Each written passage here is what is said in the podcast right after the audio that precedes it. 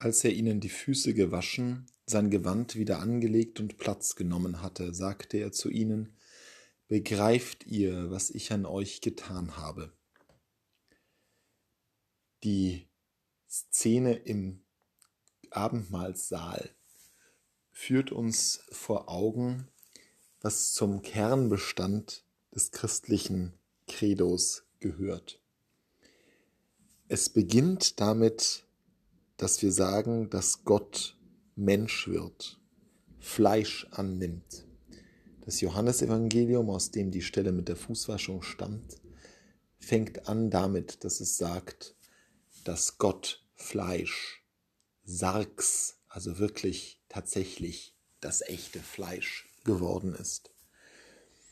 Und es führt uns von all den vielen Begegnungen des Menschen Jesus, der die Blinden heilt, der den Lahmen hilft wieder zu gehen, der die Menschen speist, hin zum Tod am Kreuz, wo genau dieses Fleisch, dieses Sargs angenagelt hängt, bis hin zur Auferstehung, die eben das leere Grab impliziert, nicht nur eine geistige Auferstehung, sondern die Auferstehung von Leib und Geist Jesu Christi ist.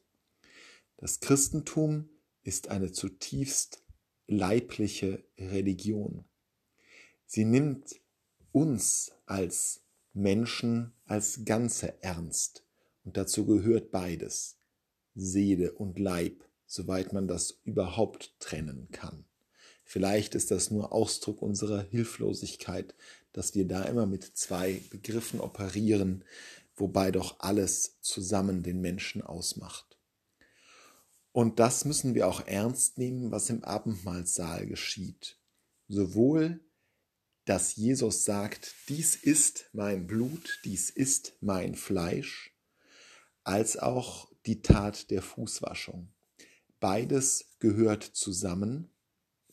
Das eine als der Dienst Jesu an uns, insbesondere, dass er seinen Geist, Leib und sein Blut hingibt für uns und zugleich der Dienst von uns an anderen, der durch diese Fußwaschung vorgeformt ist. Und all das hat mit dem Leib zu tun, weil Jesus, der Sohn des Schöpfers, der Sohn dessen, der diese Welt mit ihrer Leiblichkeit geschaffen hat, uns als leibliche Wesen ernst nimmt, uns trösten will, uns in den Arm nimmt, unsere Krankheiten heilt und unsere Einsamkeit abmildert.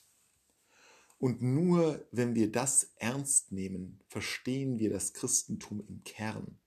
Wenn es nur noch eine vergeistigte Religion wäre, wo es nur noch um moralische Standards ginge oder nur noch darum, ein intellektuell ansprechendes Gebäude zu errichten, dann wäre es nicht das Christentum. Denn vom Anfang der Bibel, von der Schöpfung bis zur Auferstehung Jesu Christi, die unser aller Auferstehung mit Leib und Seele vorprägt und damit aufs Ende der Zeiten hinweist, durch diese gesamte Geschichte Gottes mit den Menschen geht es um die Schöpfung, um die Leiblichkeit, um uns als ganze Menschen. Und nur so können wir selber auch auf unsere Mitmenschen zugehen. Die Liebe, die Gott ist, verkörpert sich in unserem Zugehen, in unserer Zuwendung auf andere Menschen, im aufmerksamen Zuhören, in der freundlichen Geste, die gerade in diesen Tagen uns ja wieder so deutlich als bedeutsames Element vor Augen geführt wird, bis hin zu dem sich lieben, das zwei oder mehr Menschen einander schenken können. Versuchen wir diesen Gründonnerstag auch zu begreifen als Erinnerung daran, dass wir als Menschen ganze Wesen sind, die auch einen Körper haben und dass gerade auch dieser Körper der Tempel des Heiligen Geistes ist, wie es in einem Brief des Apostels Paulus heißt. dieser Tempel, den müssen wir bewohnbar machen und wir müssen ihn öffnen für Gott.